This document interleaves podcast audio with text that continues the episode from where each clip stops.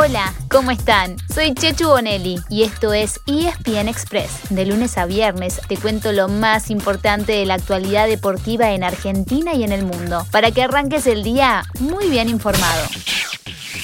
Vamos, vamos, Argentina, vamos, vamos a ganar. bueno, perdón. Nos encuentran con el ánimo por las nubes después de la gran victoria de la selección el sábado. Y con todo el entusiasmo y la ilusión para lo que se viene, por supuesto. Pero como mucho de lo que pasó el fin de semana se conecta con lo que habrá en estos días, les preparamos una edición especial de lunes para que estén al día y atentos a lo que hay por delante. Síganme los buenos.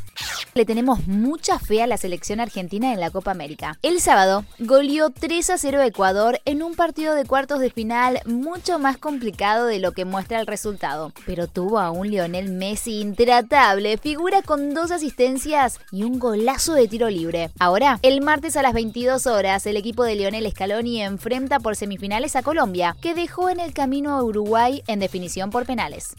Pero antes, hoy mismo, desde las 8 de la noche, se juega la primera semi entre Brasil y Perú. El local, que además defiende el título y fue campeón siempre que la Copa se jugó en su país, eliminó a Chile ganándole 1 a 0. Perú tuvo que llegar a los penales ante Paraguay después de un apasionante empate 3 a 3. Los ganadores se enfrentarán el sábado 10 de julio en la final en el Maracaná y un día antes, los perdedores jugarán por el tercer puesto en Brasilia. En caso de empate en los 90 minutos, en la final primero habrá 30 minutos de alargue, pero en las semis se pasa directamente a la definición por penales. En la Eurocopa también estamos en etapa de semifinales. ¡Ay, qué nervios! El martes hay promesa de partido entre dos que siempre son candidatos, España e pronto Italia, que vienen de eliminar a Suiza y a Bélgica respectivamente. Y el miércoles juegan la sorprendente Dinamarca e Inglaterra. Los dinamarqueses dejaron en el camino a República Checa y los ingleses golearon 4 a 0 a Ucrania rumbo a lo que sería una final en su casa, ya que el partido decisivo será en Wembley el domingo 11 de julio.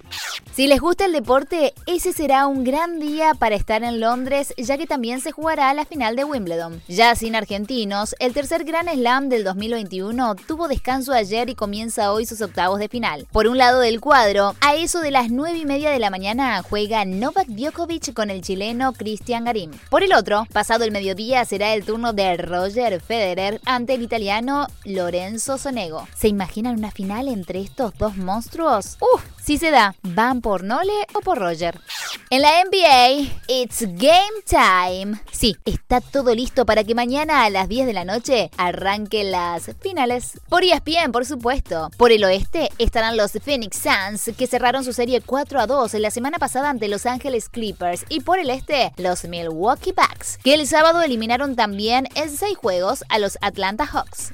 Fue un fin de semana con mucho rugby, ya que comenzó la ventana internacional de julio. Los Pumas le ganaron con lo justo a Rumania, 24-17, y fue gracias a un try convertido cuando faltaban solamente 3 minutos. Los próximos dos fines de semana, el rival será Gales en Cardiff, y el equipo del Dragón aplastó 68 a 12 a Canadá. En otros resultados, Argentina 15 cayó 42 a 26 frente a Uruguay, mientras que los All Blacks le dieron una paliza histórica a Tonga. Fue 102 a 0, exactamente el mismo resultado que cuando se enfrentaron en el año 2000. Tenemos dos noticias más del rugby argentino. Los Pumitas perdieron la final de un torneo M20 en Sudáfrica ante el seleccionado local, los Juniors Springboks, y se dio a conocer el plantel de los Pumas 7 para los Juegos Olímpicos de Tokio, con 12 jugadores y dos reservas. En la zona jugarán contra Corea del Sur y dos de los candidatos a la medalla de oro, Nueva Zelanda y Australia. La Fórmula 1 rugen los motores. Corrió el Gran Premio de Austria y Max Verstappen sumó una nueva victoria. El neerlandés manda en el Mundial de Pilotos con 182 puntos, escoltado por el actual campeón Lewis Hamilton con 150.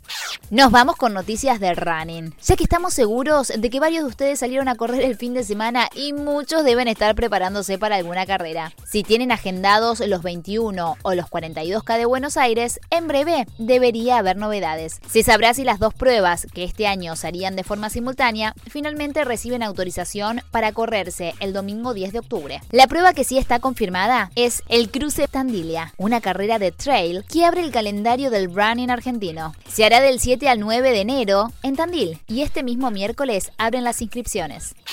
Y así llegamos al final de nuestro episodio de hoy. Soy Chechu Bonelli y de lunes a viernes te traigo las noticias deportivas más relevantes para que arranques el día muy bien informado. Te espero en el próximo ESPN Express. Y no te olvides, dale clic al botón de seguir para recibir una notificación cada vez que haya un nuevo episodio disponible. No te vas a arrepentir.